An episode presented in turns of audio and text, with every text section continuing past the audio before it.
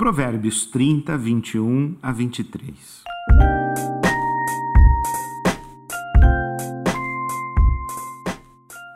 Há três coisas que fazem a terra estremecer, ou melhor, quatro que ela não pode suportar: o servo que se torna rei, o tolo arrogante que prospera, a mulher amargurada que enfim arranja um marido e a serva que toma o lugar de sua senhora.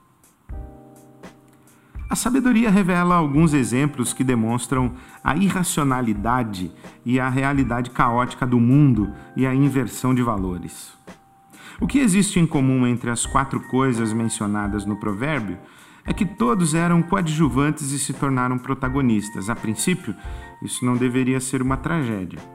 Mas o problema está em quando os coadjuvantes se tornam protagonistas sem passar pela experiência de ressignificação da sua situação anterior.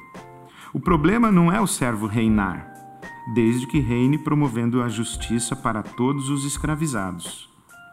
Nem alguém deixar de ser pobre e se tornar rico, desde que não seja insensato no trato da riqueza. Nada errado a mulher rejeitada encontrar um novo amor, desde que não projete nele as mágoas e os ressentimentos do marido anterior. Nada errado que uma serva se torne senhora, desde que ocupe o lugar de autoridade em favor das que permanecem servas. A mera substituição de pessoas não resolve os conflitos de uma sociedade.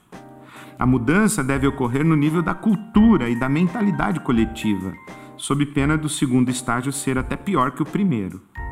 Para que seja real agente de justiça, o injustiçado deve primeiro cuidar das dores e conflitos interiores e fazer as pazes com o seu passado. Caso contrário, sua intenção de justiça se transforma em cruel justiçamento.